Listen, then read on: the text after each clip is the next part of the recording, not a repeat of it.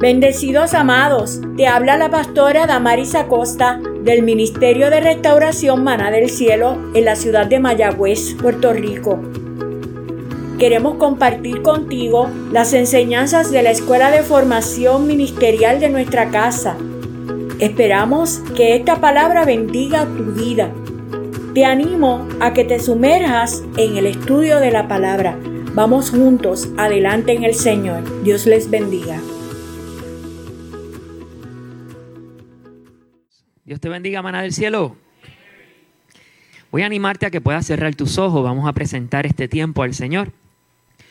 Esta eh, enseñanza de la palabra, que sea el Espíritu Santo del Señor usando eh, este tiempo a su manera, a su forma, como a Él le plazca.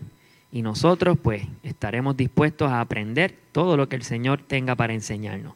Buen Dios, Padre de la Gloria, te bendecimos presentamos este tiempo, Señor. Una vez más me presento ante ti.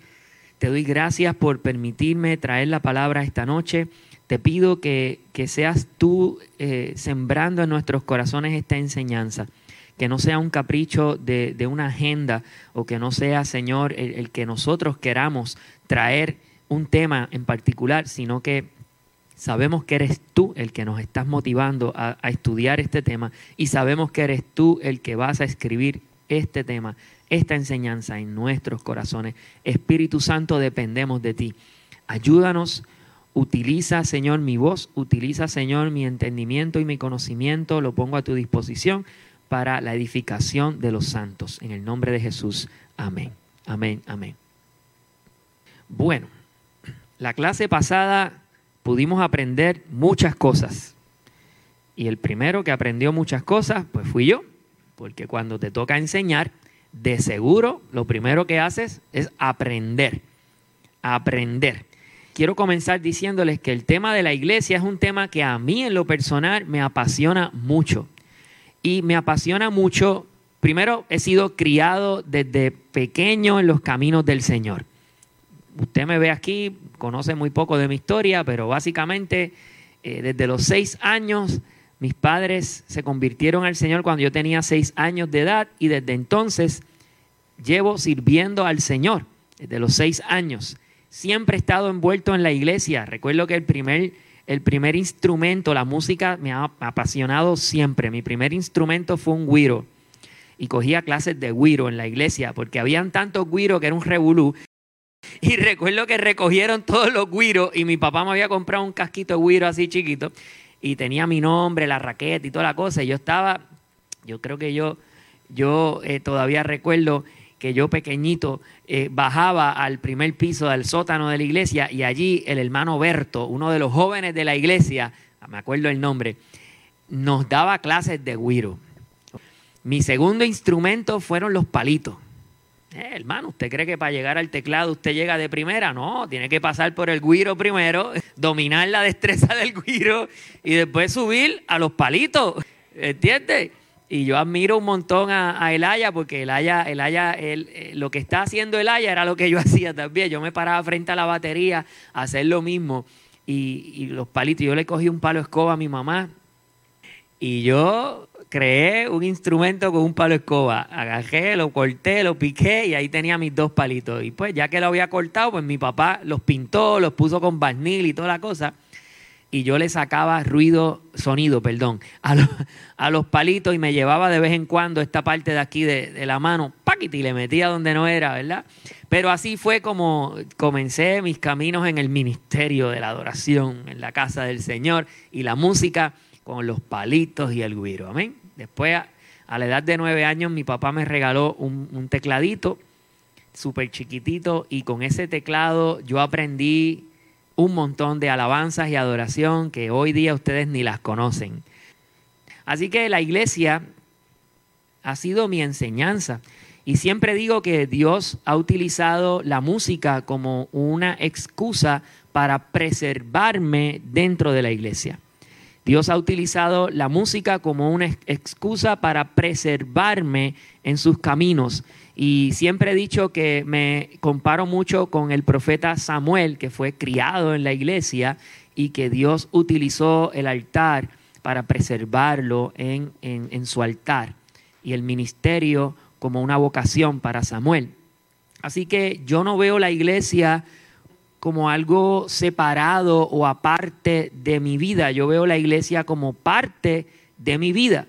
Mis padres fueron pastores por muchos años, aprendí el ministerio de mis papás y aunque usted no lo crea, así con, con 14 y, y 13 años, el primero que llegaba a la iglesia era yo vivíamos en Sabana Grande, en el barrio Papayo, nos mudamos porque la iglesia era en Sabana Grande, así que la familia se mudó a Sabana Grande. Ese es el nivel de compromiso en mi casa, era así, se comía palabra por ojo, boca y nariz.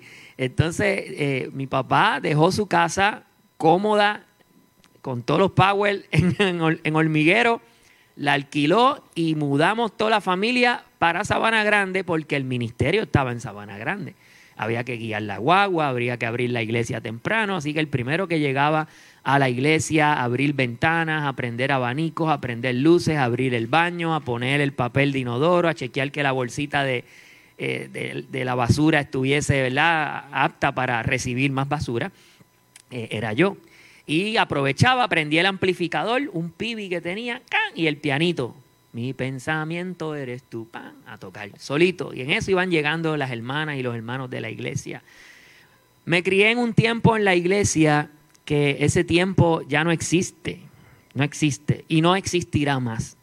Y tampoco quiero que exista, y no porque haya sido malo, sino porque la palabra de Dios nos enseña que vamos de gloria en gloria. Así que si aquel tiempo fue bueno, este tiempo es mejor. Y si, si, este tiempo es bueno, lo que viene es mejor. Así que hay un dicho de un político muy célebre que dice, lo mejor está por venir, porque lo que vendrá será bueno en el nombre de Jesús. ¿Alguien lo cree esta noche? Amén. Así que la iglesia, la iglesia para mí es parte de mi estilo de vida. Y no lo tome muy a la ligera esto que estoy diciendo. Es que he sido criado en el Evangelio, he levantado una familia en el Evangelio, pienso continuar criando y levantando mi familia en el Evangelio, incluso mis nietas y mis nietos, porque sé, sé que la iglesia es, escuche esto, la iglesia es la solución a muchos de los problemas que tenemos en la sociedad. En la iglesia aprendí de computadoras, aprendí el arte de hablar en público, aprendí y desarrollé el arte de la música, aprendí y desarrollé el arte de enseñar, el arte de predicar, el arte de leer, analizar y poder explicar.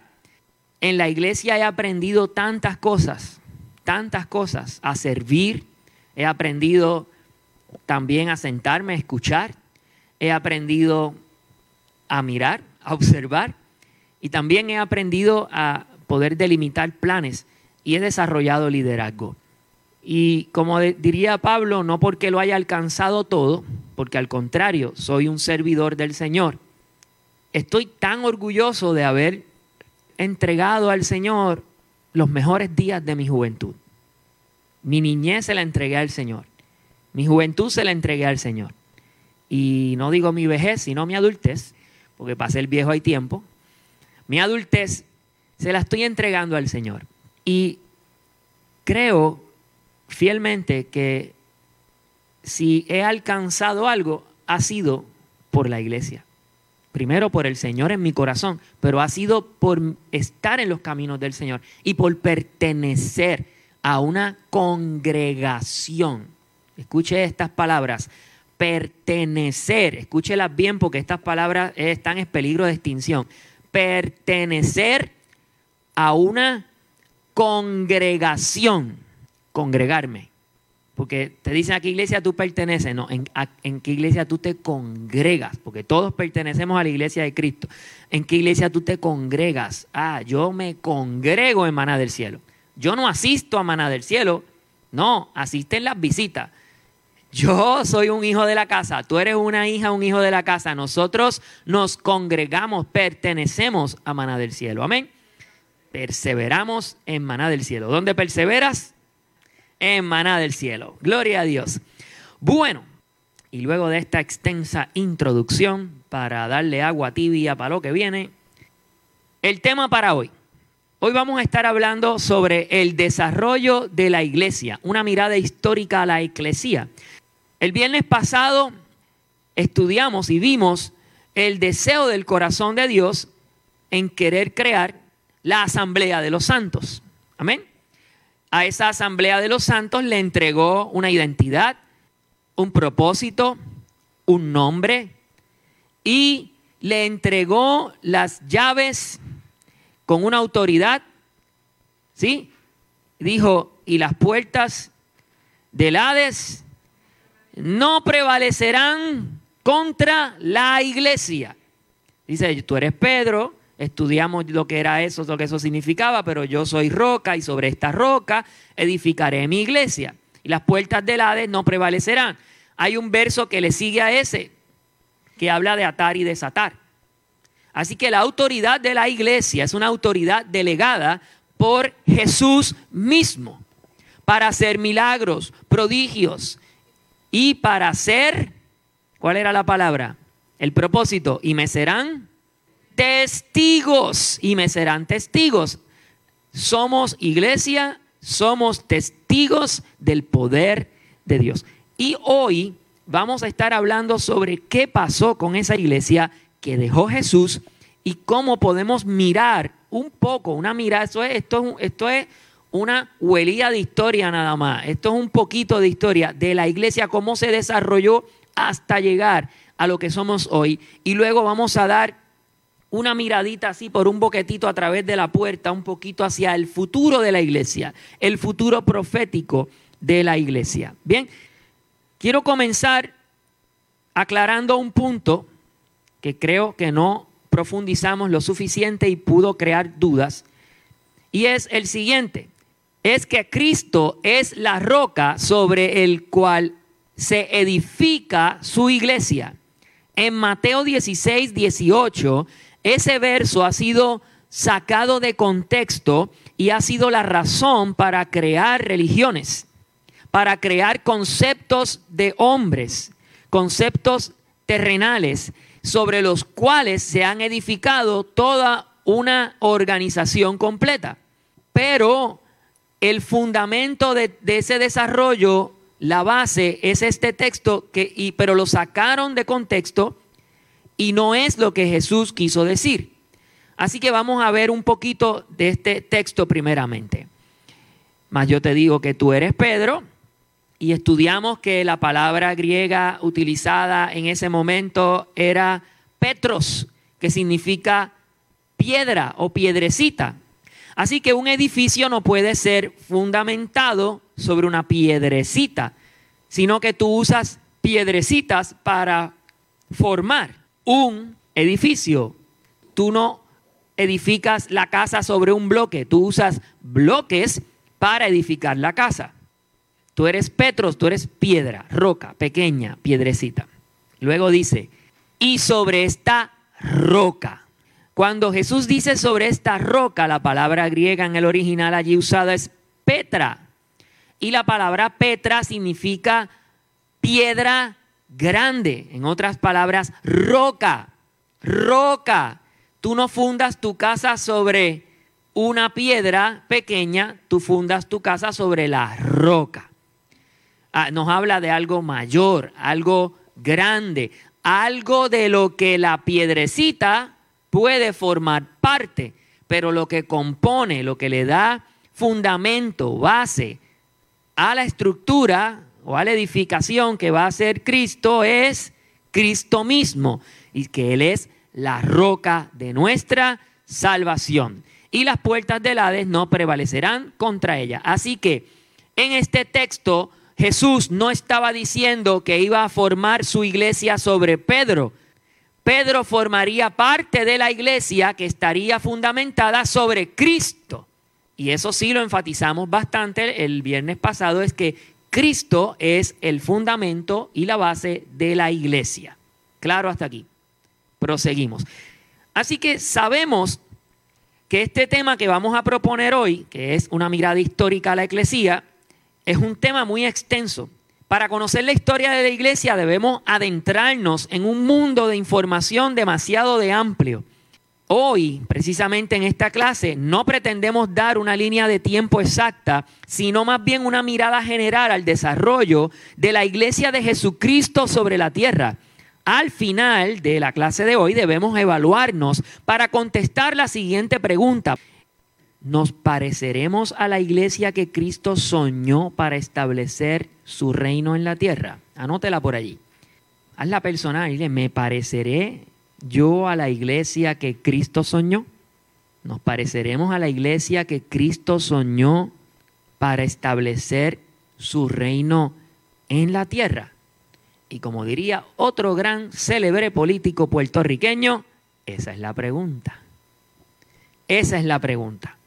¿Nos pareceremos? Entonces, la clase estará dividida en tres partes. La primera parte abordaremos el origen de la iglesia y las características de la primera iglesia. En la segunda parte daremos un panorama general de cómo ha ido evolucionando la iglesia hasta llegar a nuestra era moderna. Y finalmente daremos una mirada al futuro que Dios tiene preparado para su iglesia. Primera parte, origen de la iglesia y características de la primera iglesia. Segunda parte, evolución de la iglesia hasta nuestro tiempo moderno. Y la tercera parte, futuro profético de la iglesia. Aleluya. Vamos a la primera parte. Origen de la iglesia y características de la primera iglesia.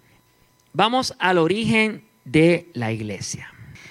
El cristianismo es una de las religiones más practicadas en el mundo con alrededor de 2.400 millones de cristianos en todo el planeta. Es un montón de gente. Alrededor de 2.400 millones de cristianos en el mundo.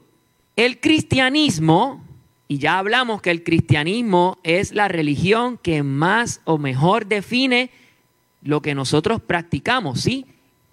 Y vamos a ver por qué. Dimos algunas alternativas de por qué en la clase pasada, pero hoy estamos enfatizando un poco más, profundizando un poco más. El cristianismo se basa en las enseñanzas de Jesucristo. El cristianismo se basa en las enseñanzas de Jesucristo, Hijo de Dios, y enviado a la tierra para establecer el reino de los cielos. El cristianismo tiene su origen en el judaísmo, que a su vez proviene de Abraham. Eso lo encontramos en Génesis 12 hombre a quien Jehová Dios se le reveló y lo llama para crear una nación, el cual es el pueblo de Israel. Jesús proviene del linaje de Abraham, eso lo encontramos en Mateo 2. Así que el cristianismo tiene su fundamento, su base en Cristo Jesús, que a su vez viene del judaísmo y el judaísmo viene de Abraham. Así que de Abraham en adelante es que comienza a surgir toda esta temática del cristianismo. Pero el cristianismo tiene su origen en Jesús, en Cristo, en Cristo. Resumiendo, se basa en las enseñanzas de Jesucristo, Hijo de Dios, enviado a la tierra para establecer el reino de los cielos. Pero ¿cuáles son esas enseñanzas de Jesús? Veamos pues cuáles son las enseñanzas de Jesús. Las enseñanzas de Jesús son las siguientes. ¿Ok? Algo general, un, vistazo general sobre las enseñanzas de Jesús. Porque aquí tendríamos un semestre completo. ¿Ok? Pero estamos haciendo una mirada por encima, una mirada histórica. Y estamos enfatizando en que es el cristianismo, su base es Cristo y las enseñanzas de Cristo. Y aquí le, estoy trayendo cuatro enseñanzas de Jesús. Las enseñanzas de Jesús en general se basan en estos principios. El primer principio es que todos somos iguales ante Dios, pues Dios nos creó. Todos somos iguales ante Dios, pues Él nos creó. Hombre, mujer, libre, esclavo, ricos y pobres, a todos por igual. Eso se oye bien, ¿verdad que sí? Pero vamos a ver cómo eso contrasta con la historia de la iglesia. Cristo fundó su iglesia con estos principios. Todos somos iguales. Pero luego vamos a ver cómo el hombre fue cambiando esos principios. Amén. Téngalo aquí presente. Primer principio de las enseñanzas de Jesús. Todos somos iguales ante Dios. Segunda enseñanza, segundo principio de las enseñanzas de Jesús. Amar a las personas, incluyendo a tus enemigos. El amor es el tema central de la vida de Jesús y de todas sus enseñanzas. El amor es el tema central de la vida de Jesús. Dios es amor. Y si Cristo vino a establecer el reino de Dios, ¿qué vino a establecer entonces? El amor de Dios. Y si la iglesia se fundamenta en Cristo, ¿de qué tiene que estar llena la iglesia? De amor. Próxima base para la enseñanza de Jesús, la salvación y la vida eterna. Es decir, que existe vida después de la muerte, que hay una eternidad. Cristo enfatizaba grandemente y decía, yo he venido para que tengan vida y la tengan en abundancia. Así que Cristo hablaba sobre una salvación y una vida diferente a la vida que conocemos de respirar y estar vivo. Más allá de la muerte, una vida eterna. Y cuarto principio de las enseñanzas de Jesús es que Jesús enseñó que Jehová es el único y verdadero Dios. Es el Padre creador de todas las cosas y por su poder existe todo. Ahora vamos al origen de la iglesia.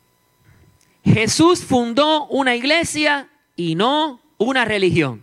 Y esto es bien importante porque hay, hay personas que alegan que pertenecen a la única religión verdadera que proviene de Cristo mismo. Y cuando tú examinas sus creencias, no se acercan para nada a lo que Cristo estableció. Así que cuando usted, la Biblia dice oírlo todo, retener lo bueno, cuando usted examina y filtre por la palabra las costumbres y las prácticas de algún grupo religioso, filtrelo con este principio de que Jesús fundó una iglesia y no una religión. Así que no puedes confundir el término iglesia con religión. Religión es la práctica de unos principios, la práctica de, unos principios que, que te ayudan a acercarte, a conectarte a Dios. Pero no fue lo que fundó Jesús, y eso está más que claro. La iglesia tiene su origen en Jesús. Él vino para establecer el reino de los cielos en la tierra y necesitaba personas, ciudadanos para ese reino que continuaran sus, su obra y sus enseñanzas.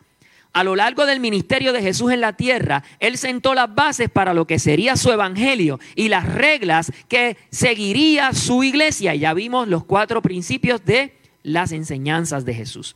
En Mateo 16, 18 encontramos la primera mención del término iglesia o eclesía. Aquí Jesús comunica su intención y esto Jesús lo declaró antes de ir a la cruz. Así que desde antes de él terminar su obra en la tierra, él ya estaba preparando a los santos para establecer la asamblea de los santos. En Hechos 1.8, si está tomando nota, puede poner, puede escribir Mateo 16, 18, intención de Jesús al crear la iglesia. Y ahora en Hechos 1.8, Jesús comunica el propósito de esa eclesía. Cuando bien dice, y me seréis testigos. Esto Jesús lo declara luego de haber resucitado. Fueron las últimas palabras de Jesús en la tierra registradas en la palabra. Qué interesante. Así que si cumplimos con ser testigos, estamos cumpliendo el deseo de Jesús antes de subir a los cielos sus últimas palabras, y me seréis testigos en Jerusalén, en Samaria, en Judea, en hasta los confines de la tierra. En Hechos 2 vemos el nacimiento de la iglesia en aquel día de Pentecostés, en el momento que Cristo ya no estaba en la tierra. Ahora comenzaba la obra el Espíritu Santo de Dios. Resumimos, Mateo 16, 18, Jesús pone y plantea su intención de crear una iglesia. En Hechos 1.8 le entrega el propósito y le dice, y me seréis testigos. Pero en Hechos 2 es que ocurre el génesis de la iglesia. La iglesia no nace en Mateo 16, 18. La iglesia nace en Hechos capítulo 2, cuando el Espíritu Santo irrumpe en el escenario bíblico y llega a inundar un lugar en la tierra y a entrar dentro de los santos y se activa el poder del Espíritu Santo de Dios en la tierra y comienza la nueva, eh, digamos, una nueva historia en la historia de la tierra donde el Espíritu Santo de Dios es el protagonista. El primer tiempo era el Padre, Luego vino el Hijo, pero ahora es el tiempo del Espíritu Santo y eso tiene un gran propósito que discutiremos más adelante. El génesis de la iglesia es Hechos 2. El génesis de la primera iglesia se da en una atmósfera sobrenatural. Diga conmigo, le servimos a un Dios sobrenatural. Hablábamos el viernes pasado que usted llegara a la iglesia y escuchar gente hablando en lenguaje raro, no es raro. Escuchar personas profetizar no es raro. Ver personas poner sus manos sobre personas enfermas y reclamar sanidad no es raro. Lo raro sería que eso no ocurra. Amén. Eso es lo raro. Le servimos a un Dios sobrenatural. Mira, la entrada en escena del Espíritu Santo fue con un estruendo o sonido fuerte, lenguas de fuego repartidas sobre los presentes, personas que comenzaron a hablar en muchos idiomas diferentes, entre otras señales sobrenaturales. Servimos a un Dios sobrenatural. Examinemos Hechos capítulo 2. Hechos capítulo 2. No lo voy a leer, anótelo para que usted lo pueda leer con detenimiento más adelante porque Hechos 2 narra el génesis de la iglesia y podemos aprender mucho sobre la primera iglesia. Y nota que digo primera y no primitiva, como algunos quieren llamarle, porque los primitivos seríamos nosotros que necesitamos aprender de la primera iglesia. La primera iglesia. Verso 1.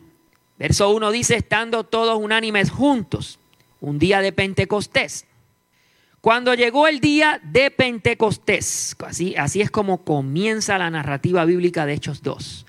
Cuando llegó el día de Pentecostés. Pentecostés se le conoce como Pentecostés, viene de 50, o fiesta de las semanas. Pentecostés tiene que ver con una fiesta de cosecha. Es una de las siete fiestas solemnes dadas por Dios a su pueblo. Pentecostés tiene que ver con cosecha y se celebraba luego de ofrecer una ofrenda de primicias. Eso ya lo hemos discutido aquí. Esta fiesta habla del nacimiento de Israel como una nación, porque antes de esta fiesta Israel era esclavo en Egipto. No podía celebrar Pentecostés ni cosechas porque no era su tierra y no eran sus cosechas. Así que cuando Dios los saca de Egipto, le entregan las fiestas, le entrega la ley y le da una celebración de cosecha. Le dice, ahora tú eres una nación, tú tendrás tus propias cosechas y ahora tú me traerás de lo que tú produzcas. Por eso Pentecostés se asocia con el nacimiento de Israel como nación. Esta fiesta habla del nacimiento de Israel como una nación. Dios escogió la fiesta de Pentecostés para darle un cumplimiento profético la iglesia iba a ser la encargada de producir una gran cosecha de almas. La ofrenda de primicias de Pentecostés fue Cristo Jesús, primogénito de la creación. Y se marcaba el nacimiento de una nación santa o una nación compuesta por los santos, nada más y nada menos que la iglesia. Dígame usted si no era el momento perfecto para dar a luz la iglesia en Pentecostés. Así que si te preguntan, ¿eh, ¿tú eres pentecostal? ¿Y? Nacimos en Pentecostés. Aleluya. Gloria a Dios. Verso número 2 de Hechos capítulo 2 dice, de repente vino del cielo un ruido como de una violenta ráfaga de viento y llenó toda la casa donde estaban reunidos. Este verso 2 se oye un ruido en los cielos como cuando sopla un viento. No dice que un viento sopló, dice que se escuchó un estruendo como una ráfaga de viento. Y de repente, gracias, vino, vino del cielo un... ¿Qué fue lo que vino del cielo? El estruendo. Cuando un avión rompe la barrera del sonido, ocurre una explosión, porque el avión o la nave se está moviendo más rápido de lo que el sonido puede moverse. Se crea un vacío y un choque y crea esa explosión. Ahora imagine con la velocidad que el Espíritu Santo de Dios vino a la tierra. Y se escuchó ese estruendo. Y dice que ese estruendo era como un viento recio que soplaba. O sea, producía un sonido constante como el viento, pero no habla de que era un viento. Pero nosotros asociamos con el viento recio la llegada del Espíritu Santo, pero en realidad la Biblia lo que dice es un estruendo. Cuando la iglesia se reúne, cosas sobrenaturales ocurren. Entonces, como un estruendo, entonces esa fue la entrada del Espíritu Santo a la vida de las personas. Verso número 3. Verso 3 dice, y se le aparecieron lenguas repartidas como de fuego, asentándose sobre cada uno de ellos.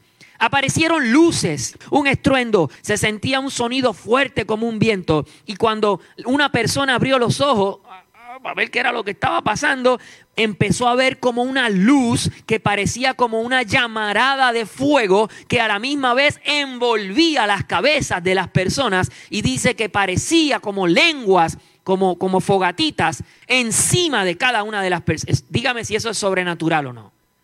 Tú mirar a una persona y ver un brillo en la cabeza flotando y la persona se movía y el brillito se movía y te movía y el brillito se movía, iglesia, donde quiera que tú vayas, que el brillo de la gloria de Dios se mueva contigo. Dios marca a su iglesia para ser la luz del mundo. Por eso vino lenguas repartidas como de fuego una señal profética de que su iglesia iluminaría la oscuridad de este mundo. Aleluya. Verso número 4 hasta el 11. Del verso 4 al 11, usted lo va a leer. Y luego todos fueron llenos del Espíritu Santo y comenzaron a hablar en otras lenguas según el Espíritu les daba que hablasen. Y por allí continúa, continúa diciendo que había una celebración que eh, como era la fiesta de Pentecostés, era una de las fiestas donde se peregrinaba, se viajaba hasta Jerusalén. Así que Jerusalén estaba lleno de visitantes, de judíos y no judíos, que habían viajado para la festividad y habían personas de otras regiones de ese mundo conocido y estaban allí presentes. Así que imagínese usted un 4 de julio, la playa llena y de repente cuatro locos allí hablando en, una lengua jara. Y dice, oh, ¿qué está pasando aquí, verdad? ¿Qué está pasando aquí? Y eso es lo que narra la palabra. Comenzaron a hablar en otros idiomas y dice la palabra que comenzaron a hablar en otras lenguas las maravillas de Dios. Y esto es sumamente importante, porque la iglesia quiere hablar muchas cosas, pero se nos olvida que la primera iglesia nació, no nació predicando, nació hablando las maravillas de Dios. Y nosotros nos volvemos locos inventando la quinta pata al gato cuando el Evangelio es sencillo. La iglesia debe hablar las maravillas de Dios. Así de sencillo. ¿Quieres evangelizar? Comienza a hablar las maravillas de Dios. ¿Hay alguien que tenga maravillas para contar? Son testimonios dice que esas personas comenzaron a escuchar en sus propios idiomas las maravillas de Dios. Esto cumple con lo que dijo Jesús, que seríamos testigos. La iglesia está llamada a predicar las maravillas de Dios. Iglesia, no te compliques, predica las maravillas de Dios. Luego de eso, vemos que Pedro se levanta cuando las personas comienzan a reírse, a preguntarse, a señalar, están locos, ven acá, porque yo los escucho hablar en mi idioma, pero si esa gente no se ve de mucha cultura, se ve gente sencilla, gente sencilla. ¿Y cómo es posible que esa gente sin educación esté hablando idiomas de otras naciones y yo lo entienda perfectamente? ¿Será acaso que ellos cogieron la fiesta y se bebieron todo el vino de la fiesta? Porque en Pentecostés se bebía su vinito. Ah, eso fue que se jampearon el vino del Pentecostés y están borrachos. Y como las personas comenzaron a criticar la iglesia, recuerda, un poder tiene un contrapoder. Las puertas del Hades no prevalecerán contra ti, pero significa que se van a levantar las puertas del Hades y querrán hacer algo contra ti. El Hades se levantará contra la iglesia. Siempre habrá una batalla que pelear. Predicar el Evangelio no es sencillo. Gracias, Carlito, por creerlo conmigo. No es sencillo. Pero ya tenemos una clave. Comienza a hablar las maravillas de Dios. Así que Pedro toma la palabra como un líder, porque Pedro era un líder entre los doce. Pedro toma la palabra y tenemos la primera predicación que se da en la iglesia. La primera prédica que se da en la iglesia la da un apóstol, porque ya Pedro no era un discípulo. Pero por muchos años la iglesia quiso correr sin a. Cuando la primera iglesia, el primer paso que dio fue con un apóstol. Pedro toma la palabra y se da la primera prédica y Pedro comienza a hablar de la resurrección de Jesús. El primer tema que debe hablar la iglesia son las maravillas de Cristo. Y el segundo tema que la iglesia debe hablar es la resurrección de Jesús. Con solamente predicar la resurrección de Jesús, ese día se convirtieron más de tres mil personas. Imagínalo. O sea, un domingo aquí para que se conviertan dos hay que pujar duro, ¿verdad?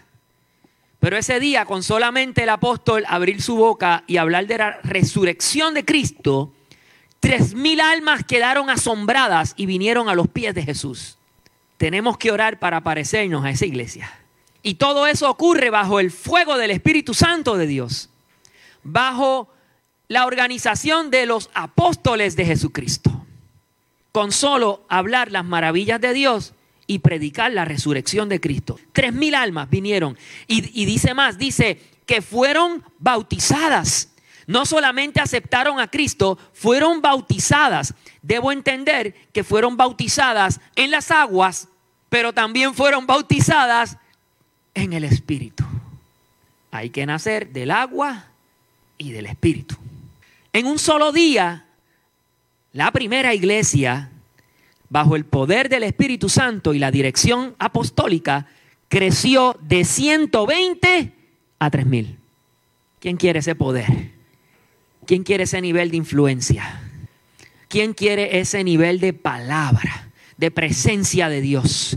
Tienen que regresar esos tiempos donde los estadios se llenaban para escuchar la palabra de Dios. Van a regresar. En un solo día, el poder del Espíritu Santo se mostró a esa iglesia.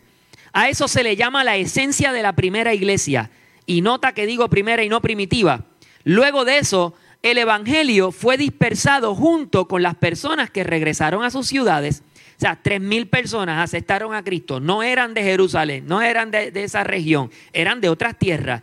¿Qué es lo natural? Que regresen a sus tierras. ¿Y qué iban a hacer si estaban llenos del poder del Espíritu Santo? predicar. Y si el Espíritu Santo estaba en ellos, ellos se convirtieron en iglesia y la iglesia habla dos cosas, las maravillas de Dios y la resurrección de Cristo. ¿Qué mensaje empezaron a predicar allá esa gente?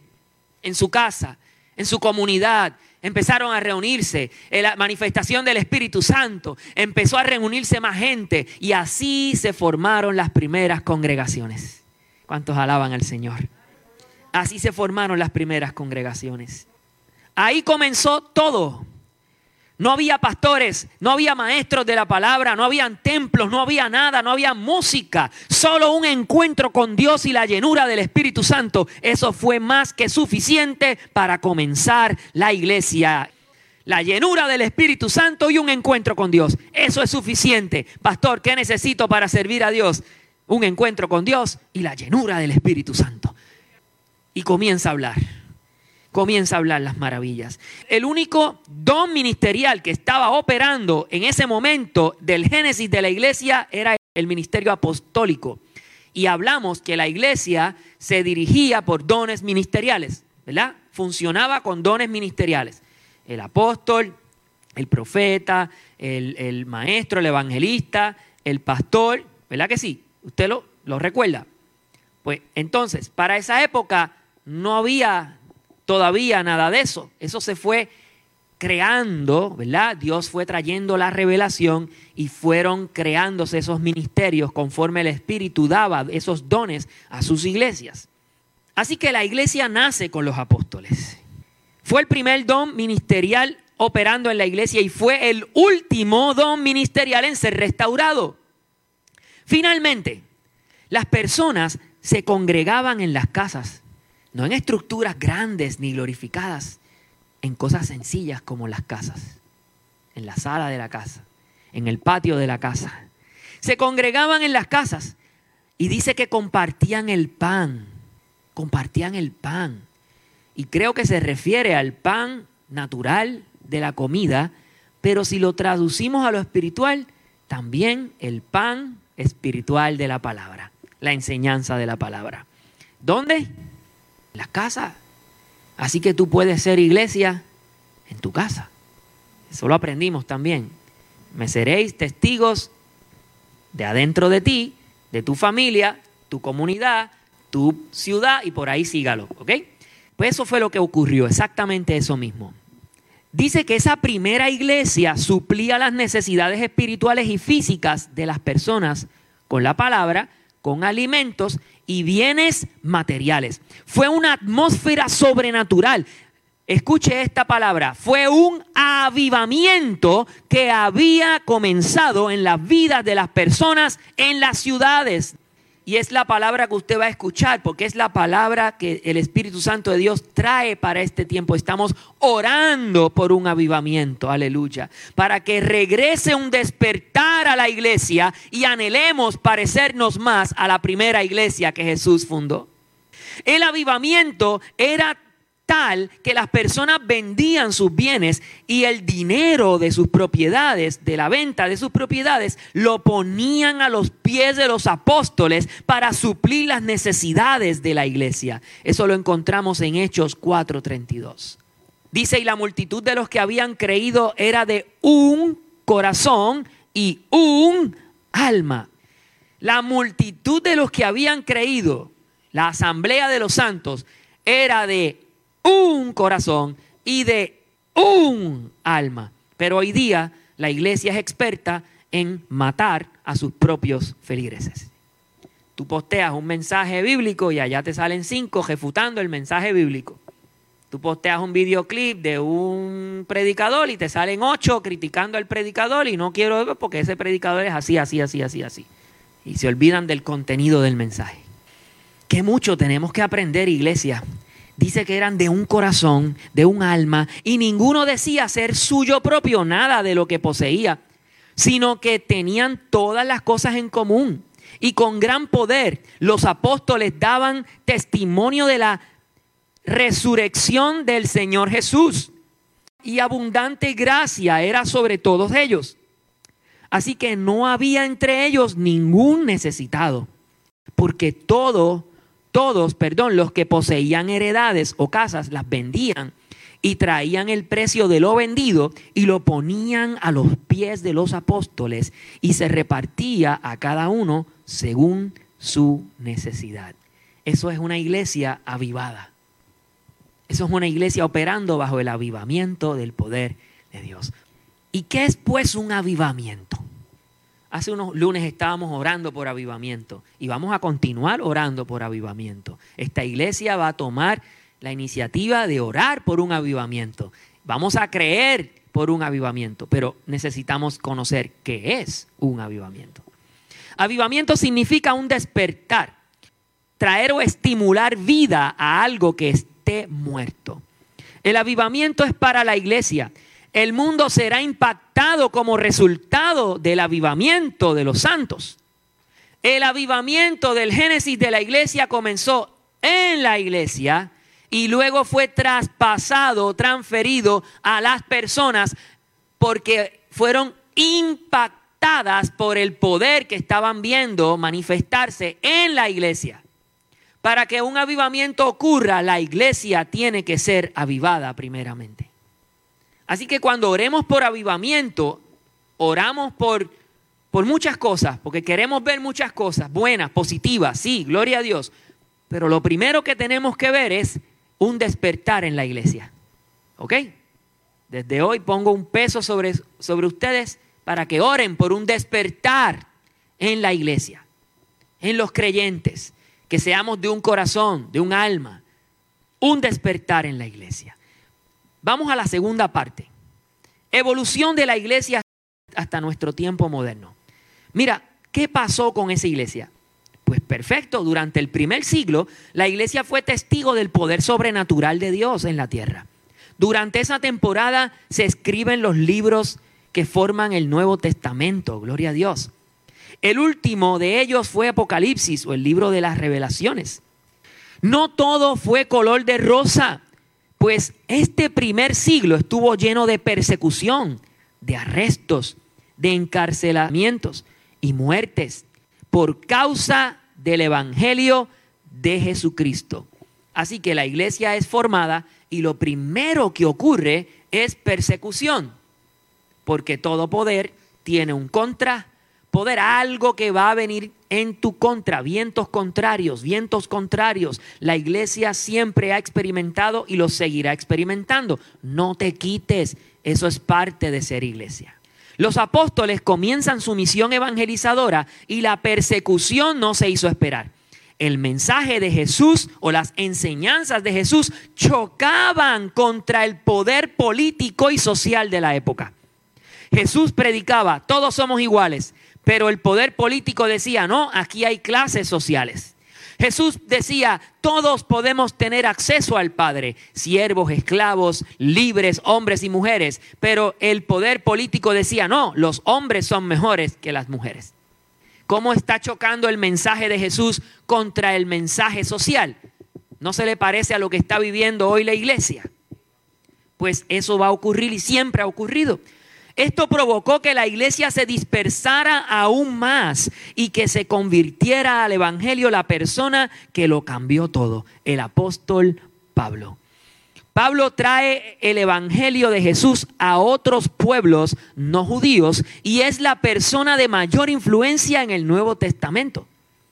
En los próximos siglos, los líderes de las siguientes iglesias comenzaron a involucrarse con el poder político y tomaron un camino oscuro, el cual marcó la historia de la iglesia durante miles de años.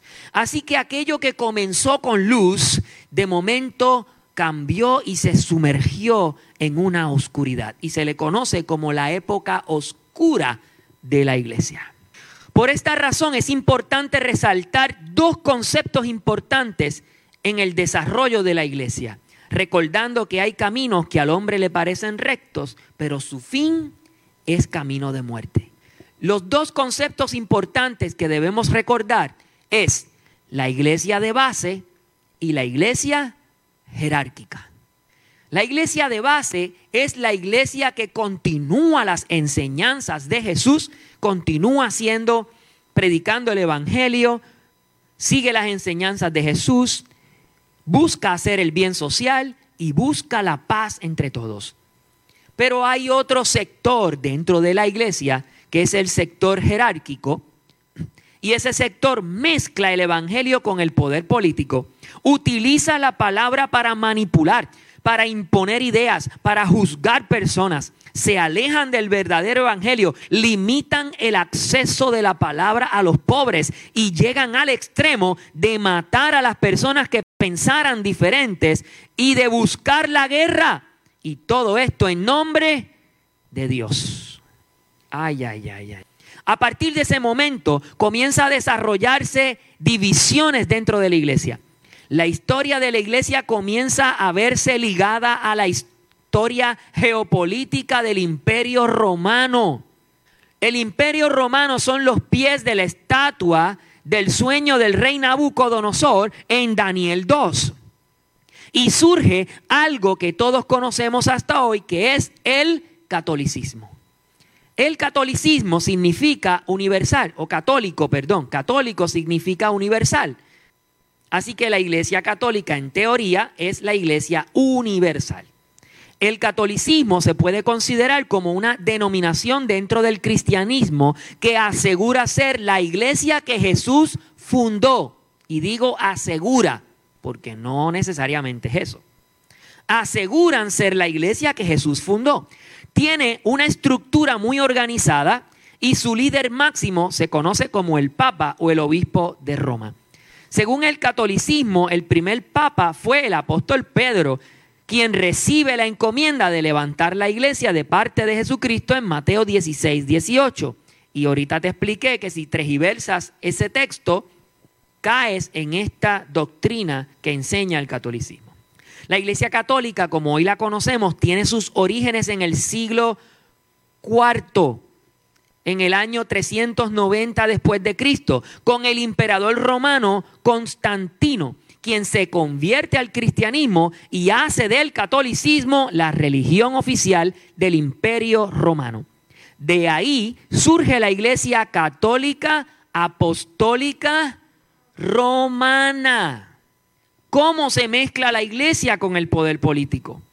Y cuando el hombre empieza a tomar caminos torcidos, su fin es muerte. Por esa razón, la historia de la iglesia que consigues en los libros de texto está llena de la historia de la iglesia católica. A partir del siglo IV, la iglesia entra en una época oscura hasta los años 1500 o siglo XVI, donde comienza la reforma protestante. De esa época oscura cabe resaltar lo siguiente. La traducción de la Biblia en el año 420 por San Jerónimo. Traduce la Biblia del hebreo al latín. A las personas no tener acceso a las escrituras en su idioma natural, las personas no podían estudiar la Biblia libremente dependían de los líderes de la iglesia que la predicaran y la interpretaran, pero las misas también eran en latín. ¿Quién rayos iba a entender la palabra de Dios? Así que el mensaje de Jesús, donde todos somos iguales, donde hay un solo Dios, donde ricos y pobres, los que saben y los que no son iguales, se comienza a tergiversar y se comienza a sectorial, ¿verdad? A dividir a las personas dentro de la iglesia. Eso produjo confusión en la iglesia. Hoy día las escrituras han sido traducidas a cientos de idiomas. Esto ha acelerado la evangelización y ha facilitado el estudio de la palabra, al punto que en, una aplicación tú tienes más de 15 versiones de la palabra, gratuitas. Eso es un privilegio. Diga conmigo, soy privilegiado. Tengo acceso a la Biblia en mi propio idioma. Ocurren divisiones en la iglesia. En el año 1054 ocurre lo que se llama el Sigma de Oriente, el Sigma o la división de Oriente, donde se divide la iglesia apostólica romana de la iglesia apostólica ortodoxa. Usted se ha preguntado, dice, ¿y por qué hay curas en, en otros países que se casan? Porque son católicos ortodoxos y es otra rama del catolicismo es diferente. Esto ocurre como consecuencia de la división del imperio romano. División del imperio romano, los pies de la estatua de Nabucodonosor. Era de dos materiales y la piedra que cayó del cielo derrotó la, estatua y rompió, le dio en los pies. Eso es profético. A esto se refería la visión del rey Nabucodonosor en Daniel 2. Los pies de la estatua eran de dos materiales diferentes, hierro y barro y habla de esa división del, imperio romano. Cabe destacar en esta época oscura la Inquisición. La Inquisición era un tribunal religioso creado en 1224 para inquirir. Inquirir significa buscar. Para buscar aquellas personas que pensaran distinto a la iglesia y los acusaban de herejía, de herejía. Y esa inquisición se fue extendiendo, fueron varias inquisiciones hasta la Inquisición española que terminó en el Nuevo Mundo para el siglo XVIII. Perdón, siglo XVII, en los 1800. No, siglo XIX, 1800, siglo XIX. En los 1800 se extendió esa Inquisición y hubo varias Inquisiciones, incluyendo la Inquisición española. A las personas acusadas de herejía se les torturaba y podían llegar hasta la muerte, a ser quemados en hogueras. Otros eran colgados. De esta época oscura cabe resaltar los mártires de la fe, personas que murieron defendiendo el evangelio de la iglesia de base, entre ellos Jan Hus, un checo, quien fue precursor de Martín Lutero. ¿Cuántos han escuchado a Martín Lutero? El, el autor y el precursor, el precursor, perdón, de la reforma protestante en 1500, de donde nace el Pentecostés y los evangélicos y maná del cielo. Ahora sí, now you are talking. La iglesia no permanecería en el oscurantismo por mucho tiempo. Dios traía una reforma a la iglesia en 1500. Finalmente, las guerras santas o cruzadas eran diversas guerras que se hicieron para rescatar a Jerusalén del control de los musulmanes. Y finalmente la reforma protestante de Martín Lutero, el protagonista de esta reforma, donde ocurre la reforma protestante, porque fue una protesta al poder que ejercía el Papa y la Iglesia sobre eh, las personas y la política. Y esto pone fin al Evangelio de élite y regresa a la Iglesia a mirar nuevamente a las Escrituras, al mensaje de Jesús. De ahí salen todas las denominaciones protestantes que hoy conocemos como el pentecostalismo, los evangélicos, los bautistas, metodistas, entre otros. Y esto nos trae a las reformas de la Iglesia. Reformas de la Iglesia. Usted y yo estamos sentados muy cómodamente en esta iglesia, en esta congregación, este templo, y somos muy cómodos siendo iglesia en este tiempo moderno. Pero se nos olvida que para poder llegar hasta donde estamos, muchas personas dieron su vida. Pagaron con su propia vida el Evangelio que hoy tenemos acceso. A lo largo de la historia, Dios ha traído distintos avivamientos, distintas reformas, entre ellas podemos destacar tres reformas. A lo largo de la historia Dios ha buscado restaurar su iglesia. De acuerdo al profeta y apóstol Bill Hammond, Bill Hammond es un estudioso de la historia de la iglesia y del desarrollo de la iglesia.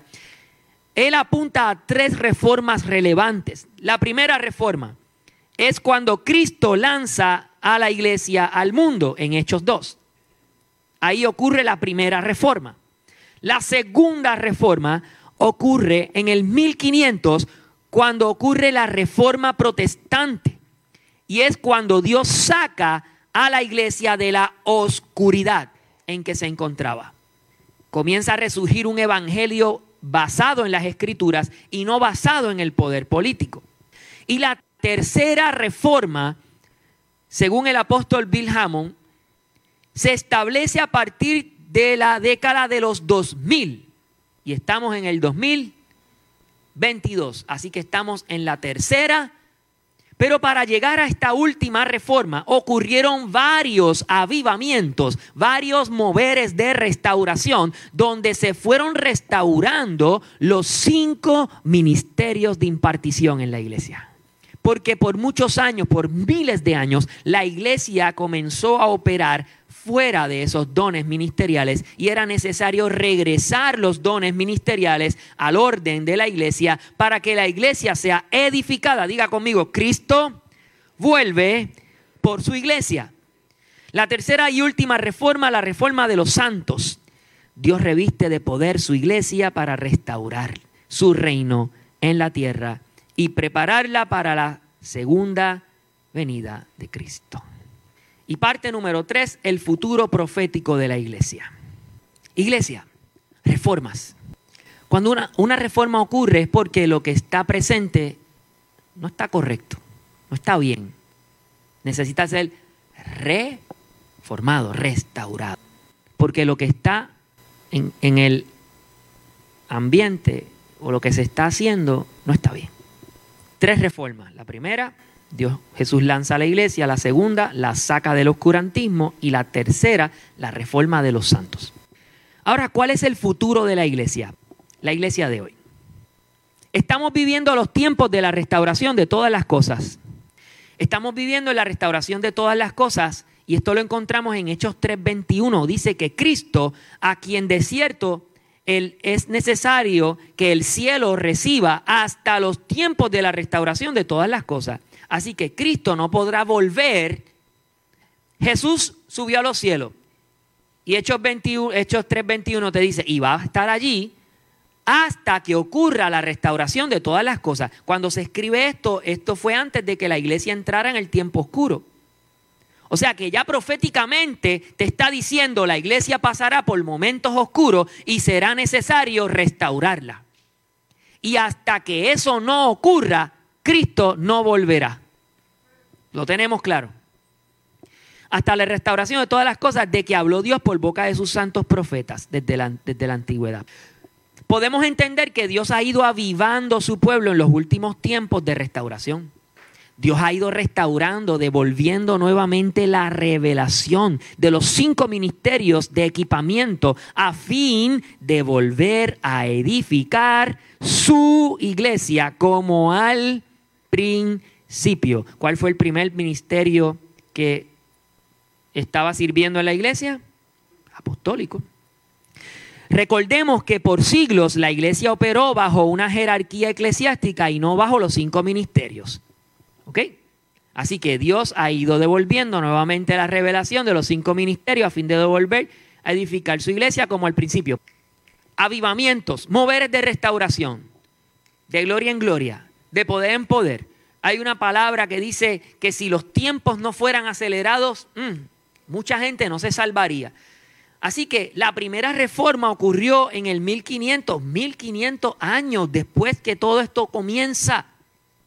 Tardó un montón de tiempo en la primera reforma, desde los 1500 hasta los 2000, miles, cientos, perdón, miles de años.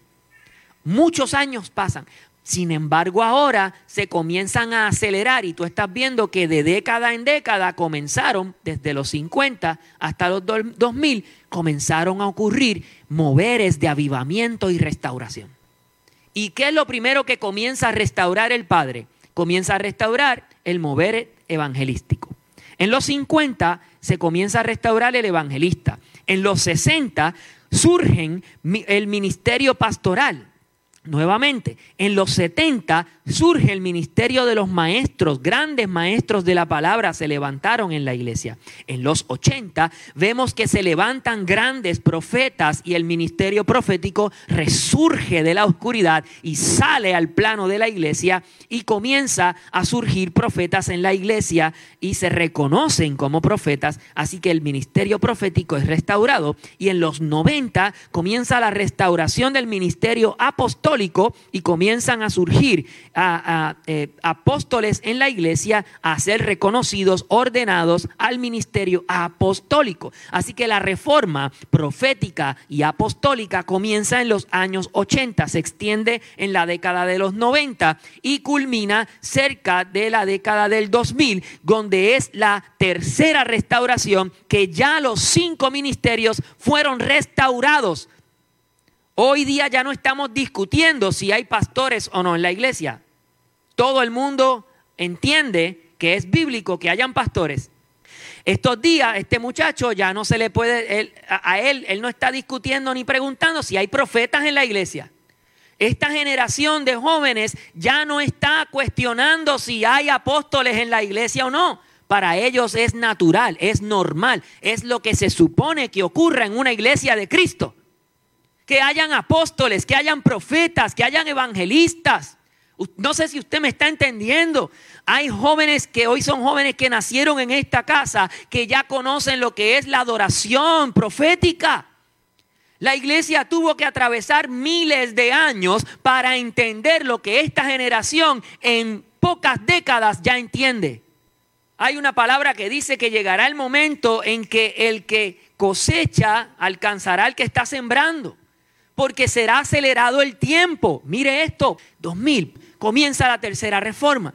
Así que la iglesia de este tiempo ya llevamos 22 años bajo la tercera reforma, la reforma de los santos. ¿Qué es la reforma de los santos? La reforma de los santos es que ya pasó la reforma de los cinco ministerios y la palabra de Dios dice que los cinco ministerios son para equipar la iglesia. Así que en la reforma de los santos son los cinco ministerios equipando a los santos, preparándolos para la llegada del rey. La visión del rey Nabucodonosor toma relevancia en estos tiempos, pues hoy día la iglesia es la piedra que fue cortada de un monte, pero no por manos de hombres, que cayó a los pies de la estatua, es decir, la religión, y luego se hizo un monte alto, y ese monte alto es el reino de Dios. Daniel 2.44 dice, y en los días de estos reyes, el Dios de los cielos levantará un reino que no será jamás destruido. Transpórtate a Mateo 16, 18. Las puertas del Hades no prevalecerán. El infierno no podrá destruir la iglesia. La iglesia es parte del reino de Dios en la tierra. Y dice que ese reino jamás será, ni será el reino dejado a otro pueblo.